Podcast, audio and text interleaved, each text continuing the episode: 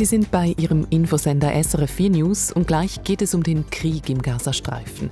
Der Tod zweier Journalisten sorgt für viel Aufsehen. Warum, sagt unsere Auslandkorrespondentin. Und dann schauen wir nach Bangladesch. Das südasiatische Land hat gestern gewählt, wobei die Wählenden eigentlich gar keine Wahl hatten. Das sind zwei der Themen in der Sendung 4x4. Ich bin Vanessa Ledergerber. Schön sind Sie mit uns. Und nun zum Krieg im Gazastreifen. Dort sind gestern zwei palästinensische Medienschaffende getötet worden.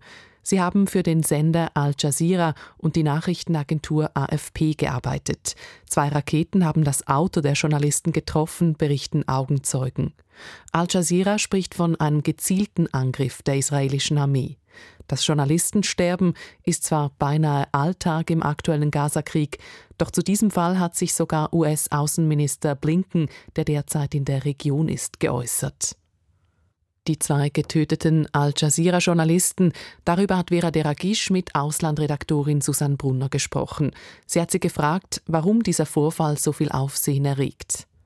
Weil der eine Getötete ist der Sohn des sehr bekannten Al Jazeera-Reporters Wael Dachduch und dieser 53-Jährige ist in Gaza geboren und aufgewachsen und ist sozusagen zu dem Gesicht und der Stimme geworden dieses Gaza-Krieges. Und schon am Anfang dieses Krieges musste er erleben, wie ein großer Teil seiner Familie getötet wurde. Zuerst seine Frau, dann seine siebenjährige Tochter, sein 15-jähriger Sohn, ein Enkelkind, ein anderer Sohn wurde schwer verletzt, ebenso andere Verwandte. Und nun wurde sein ältester Sohn getötet, der ebenfalls Journalist ist und auch für Al Jazeera arbeitet und zwar von einer Rakete, als er eben im Auto unterwegs war, im Süden in einer Zone, die Israel für die Bevölkerung für sicher erklärt hatte. Die Aufnahmen des Al Jazeera-Reporters, der in seiner Presseausrüstung über den Leichen seiner Frau, seinen beiden Kindern, seines Enkels zusammenbrach früher und jetzt auch noch seinen ältesten Sohn beerdigen musste und trotzdem weiter berichtet, diese Bilder bewegen nicht nur die arabische Welt, auch Anthony Blinken zeigte sich sehr, sehr betroffen. Er sagte auch, ich bin selbst Vater, ich kann mir gar nicht vorstellen, was das heißen muss. Also es bewegt sehr, sehr, sehr dieser Fall. Und neben Anthony Blinken hat es auch internationale Organisationen bewegt, die fordern eine Untersuchung. Welche weiteren Reaktionen gibt es? Also auf den arabischen sozialen Medien ist es das Thema. Übrigens auch bei uns wird das äh, in den sozialen Medien kommentiert und auch arabische Politiker haben reagiert. Die israelische Armee hat gesagt, was sie immer sagt, die Rakete sollte Terroristen eliminieren und im Auto, das eben das Ziel dieser Rakete gewesen sei, seien halt noch andere Passagiere gesessen und dabei eben umgekommen. Seit Beginn des Gaza-Kriegs sind Dutzende Medienschaffende getötet worden. Und oft wirft die palästinensische Seite Israel vor, gezielt Journalistinnen und Journalisten zu töten. Wie plausibel ist das? Gut, man muss sagen, in jedem Krieg werden Nationen vorgeworfen, Journalisten zu töten. Also ich erinnere auch im Irak, äh, es war ebenfalls auch Al Jazeera, aber auch andere Medien, wo Journalisten scheinbar gezielt angegriffen oder respektive getötet wurden. Was hier den Fall eben plausibel macht in der öffentlichen Meinung, ist der Fall von Shireen Abu Akleh. Auch sie war eine bekannte Journalistin eben für Al Jazeera, die über die Palästinensergebiete berichtet hat. Und sie trug im Westjordanland, als sie im Mai 2022 erschossen wurde, trug sie eine kugelsichere Weste und war klar als Presse markiert, einen Helm. Und die Kugel traf sie genau im Hals zwischen kugelsicherer Weste und dem Helm. Es gab eine Untersuchung. Israel sagte zuerst, veröffentlichte ein Video, Shireen Abu Akleh sei im Kreuzfeuer erschossen worden und dann kam heraus, da gab es gar kein Kreuzfeuer. Also es musste offenbar ein Schütze sein. Es wurde nie bewiesen, ob das wirklich Absicht war. Aber schlussendlich musste Israel zugeben, doch wahrscheinlich sei sie durch eine israelische Kugel umgekommen. Und das hat natürlich das Misstrauen angefacht und den Verdacht erhärtet, dass Israel gezielt Journalisten umbringt. Nachweisen kann man das natürlich äh, nicht. Aber es ist aus Ihrer Sicht, Susanne Brunner, plausibel. Diese lokalen Medienschaffenden, die sind ja die einzige Quelle für die Welt. Denn Israel erlaubt ausländischen Journalistinnen nicht, in den Gazastreifen zu reisen und zu berichten. Warum nicht? Eigentlich ist das völlig unverständlich. Israel sagt immer darauf angesprochen, es sei angeblich zum Schutz der Journalisten und der Journalistinnen. Aber es ist trotzdem so, dass natürlich gerade das kein guter Zug ist, weil schlussendlich müssen die Medienhäuser selbst entscheiden, ob sie ihre Leute in den Krieg schicken oder nicht. Es gibt ganz andere Kriege, warum hier nicht. Und es äh, erregt eben auch die Wut im arabischen Raum. Ich habe kürzlich mit einer Frau im Westjordanland gerade im Dezember äh, gesprochen, die hat gesagt, warum kommt ihr als Journalisten embedded, also quasi mit der israelischen Armee darf man rein und ihr seht zu, wie man uns tötet, aber ihr kommt nicht auf unsere Seite. Und Schlussendlich führt es dann auch dazu, dass eigentlich nur noch palästinensische Journalisten, Journalistinnen über Gaza berichten. Ich selbst arbeite mit einem Journalisten, der noch lebt in äh, Gaza, aber natürlich all das durchmacht, was die Bevölkerung durchmacht. Und es ist auch eine Art auch Zensur. Instagram zum Beispiel musste sich ja mal entschuldigen wegen Zensur palästinensischen Inhaltes. Also man sagt dann, die Palästinenser berichten zwar, aber sagt, das ist einseitig und dann zensuriert man das, weil es einseitig ist, statt einfach westliche Medien hineinzulassen. Also ehrlich gesagt, ganz verständlich ist das nicht. Und wie glaubwürdig ist denn diese Berichterstattung der lokalen palästinensischen Reporterinnen und Reporter? Sie ist auf der einen Seite sehr glaubwürdig, eben weil diese Reporter die gleichen und Reporterinnen die gleichen Bedingungen erleben wie die Bevölkerung. Sie können nicht raus aus dem Gazastreifen. Nicht einmal Al Jazeera kann sie rausholen, weil es ist geschlossen. Sie leiden mit und eben, um zurückzukommen auf den Fall von Wael Dachduch, der seine Familie verliert, das erleben viele Palästinenser, Palästinenserinnen. Gleichzeitig ist es natürlich so, also zum Beispiel gerade Wael äh, Dachduch wurde vorgeworfen, äh, die Israelis hatten ihm vorgeworfen, er habe mitgemacht bei der ersten ähm, Intifada. Er habe einen Journalistenpreis entgegengenommen von der Hamas. Ja gut, die Hamas reagiert ähm, in Gaza. Wahrscheinlich wäre es sehr schwierig gewesen, ähm, diesen Journalistenpreis abzulehnen. Aber es ist natürlich sehr schwierig, Journalismus in Gaza zu machen, weil eben die Hamas auch zensuriert. Und von dem her natürlich ihnen Einseitigkeit vorzuwerfen. Gleichzeitig berichten sie über diesen Krieg. Das ist sehr schwierig. Und natürlich, es ist keine freie Presse in den Palästinensergebieten sagt Susanne Brunner. Sie ist SRF-Auslandredaktorin und berichtet über den Nahen Osten. Sie führt das Land seit 15 Jahren mit harter Hand und ist nun für eine weitere Amtszeit bestätigt. In Bangladesch hat die bisherige Regierungschefin Sheikh Hasina die Wahl nach Teilergebnissen klar gewonnen. Ihr Sieg galt bereits vor der Wahl als sicher, weil die größte Oppositionspartei zum Boykott aufgerufen hat. Die BNP und Menschenrechtsorganisationen kritisieren, die Regierung habe keine faire Wahl im Land ermöglicht. Am Wahltag ist es wiederholt zu Gewalt gekommen. Darüber hat Vera Deragisch mit Charlotte Horn gesprochen. Sie berichtet für die ARD über Südasien und ist aktuell in der bangladesischen Hauptstadt Dhaka. Vera Deragisch hat sie gefragt, wie der Wahltag verlaufen ist. Ja, also insgesamt muss man sagen, fürs ganze Land gesehen, insgesamt ruhig. Auch gestern in der Hauptstadt Dhaka, ich war selbst unterwegs, da hat man viele bewaffnete Polizisten und Soldaten in den Straßen gesehen, die patrouilliert sind, auch vor den Wahllokalen. Und man hatte fast den Eindruck, das sollte so eine Art Abschreckung sein. Trotzdem gab es einige gewaltsame Vorfälle, mehrere Wahllokale sollen in Brand gesteckt worden sein und es gab auch einige kleinere Proteste. Aber die wirklich großen, gewalttätigen Ausschreitungen, die einige einige schon vermutet hatten, die sind ausgeblieben. Die Opposition, die diese Wahlen boykottiert hat, sie wirft der Regierung ja vor, politische Gegnerinnen und Gegner seien systematisch unterdrückt worden. Was lässt sich denn gesichert darüber sagen? Ja, also bisher haben wir noch nichts Konkretes von wirklichen Wahlfälschungen gehört, denn der Bericht der internationalen Wahlbeobachter, der kommt noch. Aber die Opposition spricht aus Erfahrung, denn zum Beispiel bei der letzten Wahl 2018, da gab es einen Vorfall, zum Beispiel wurden da offenbar Wahlurnen morgens ins Wahllokal geliefert, die schon Stimmzettel enthalten haben.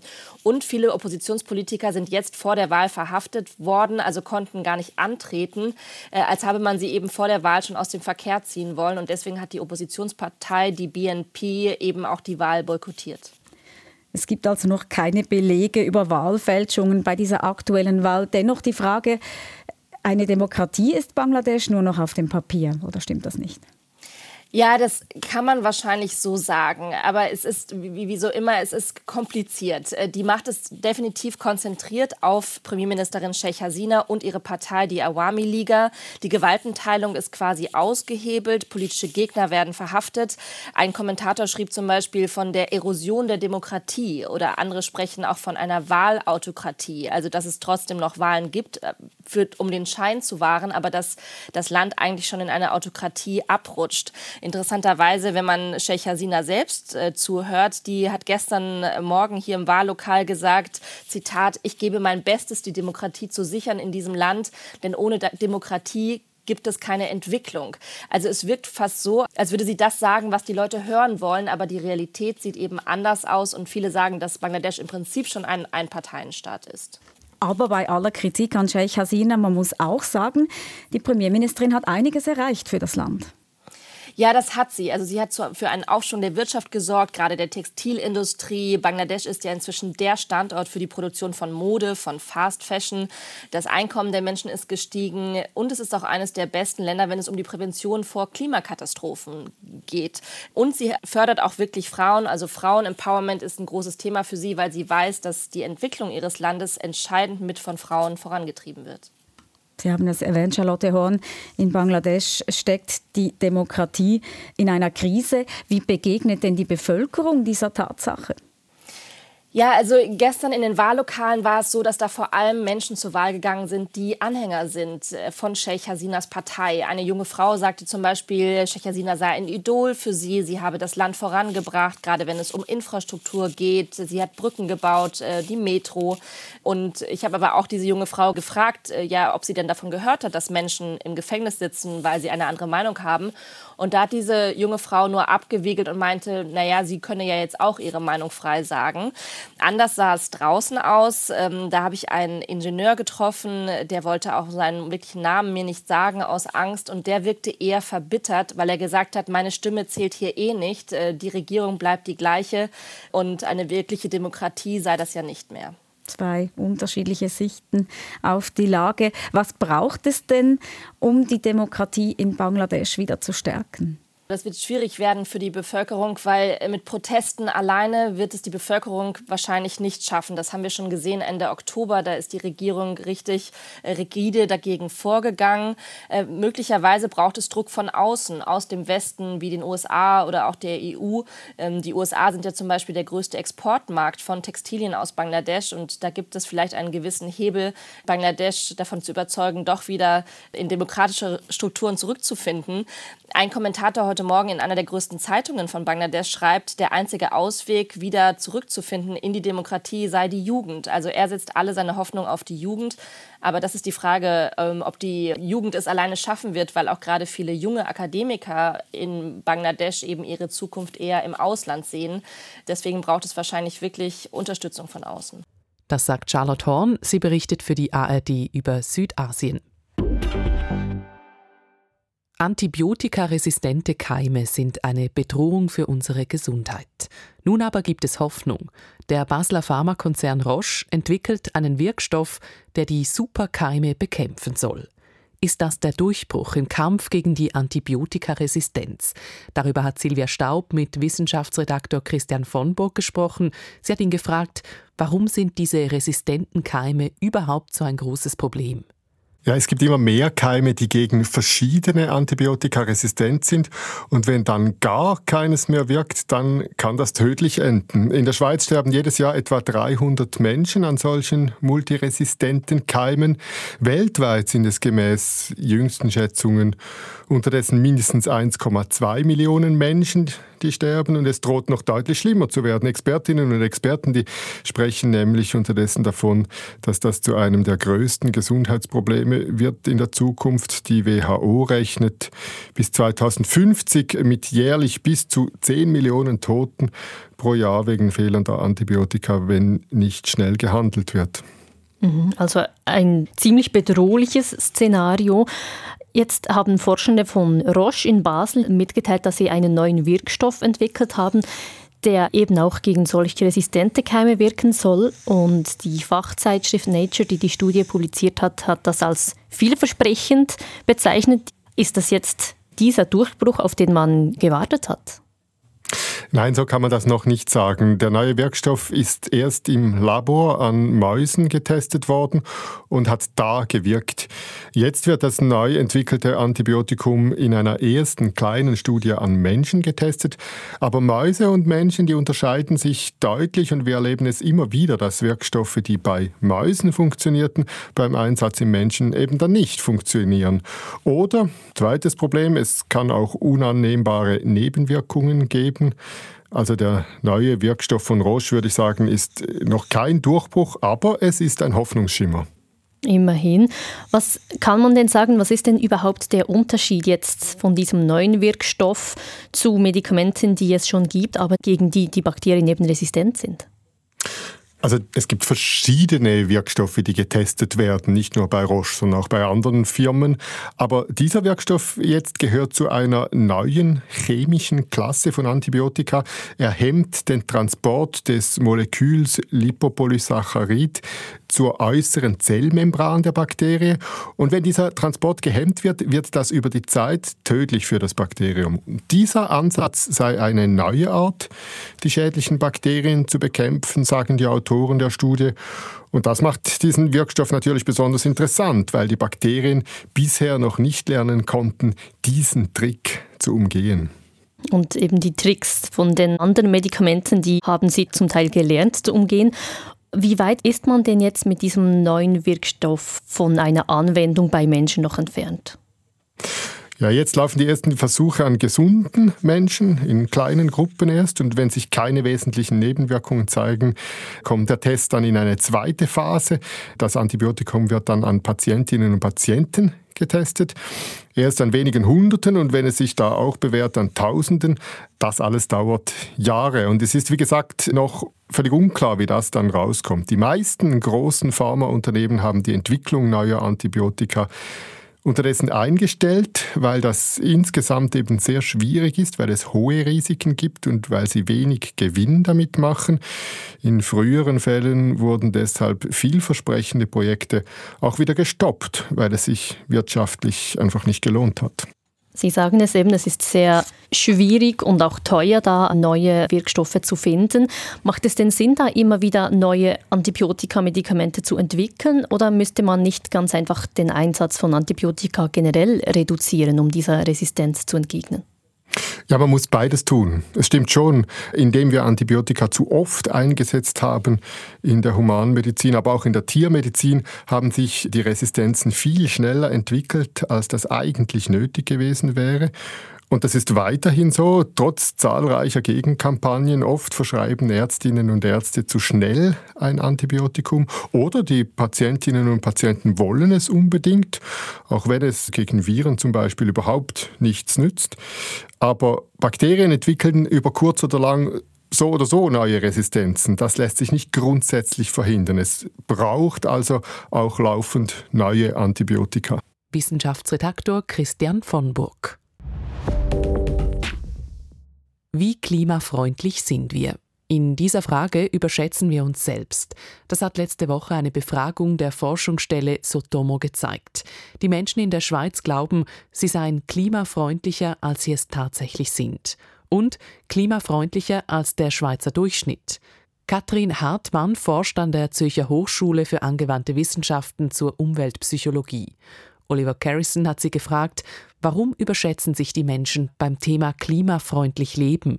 Eine mögliche Antwort ist, weil sie gegebenenfalls nicht wissen, an welcher Stelle sie genau sich überschätzen und weil es immer gut ist, auf der einen Seite auch es ein bisschen zu verdrängen oder wegzuschieben, sich zu rechtfertigen, damit das Leben eigentlich so unkompliziert weitergehen kann, wie es, wie es im Moment läuft. Schauen wir uns das etwas im Detail an. Sie haben die Verdrängung angesprochen. Was passiert da genau?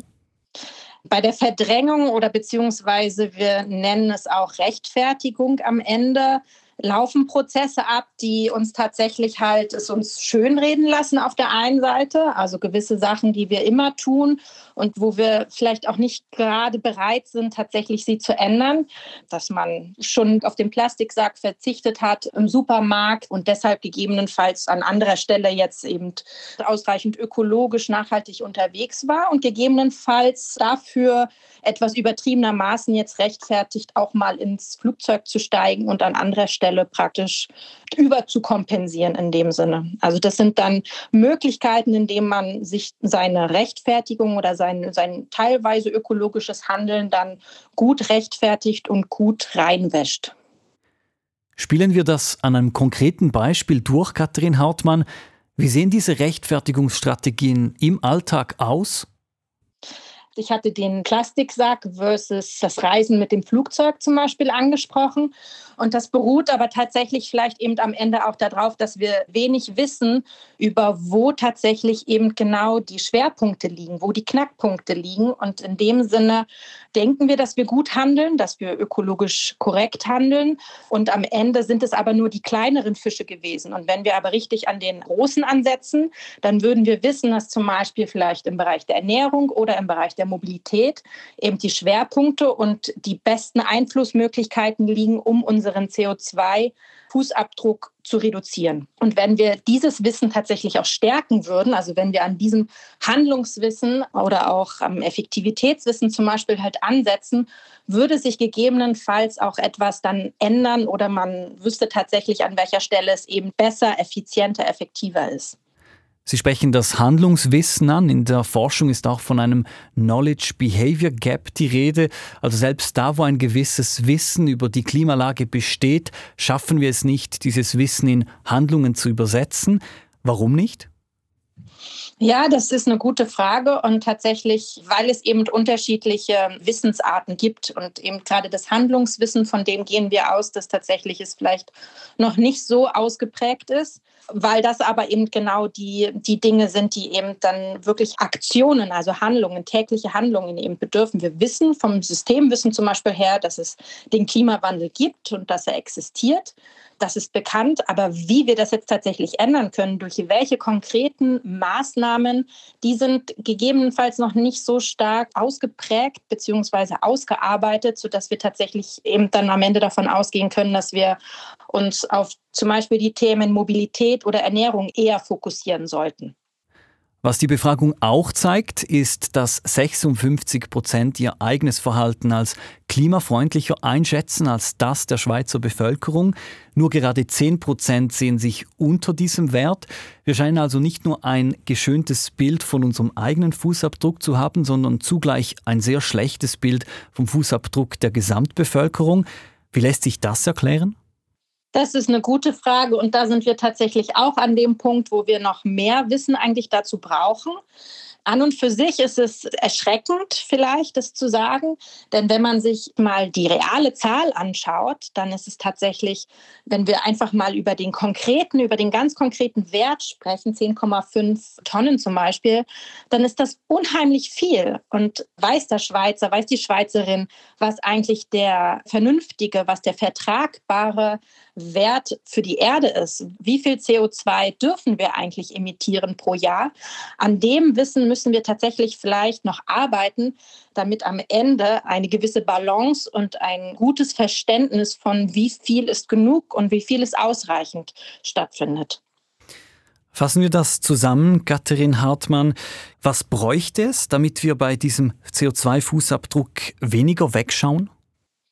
Es braucht anscheinend auf alle Fälle noch Aufklärung. Es braucht Aufklärung über die Punkte, an denen wir ansetzen können, an denen wir Handlungswissen vermitteln können, das dann tatsächlich so effizient ist, dass verstanden wird, wo es tatsächlich Sinn macht, an welchen Stellen wir Gutes erreichen können für Mensch und Umwelt.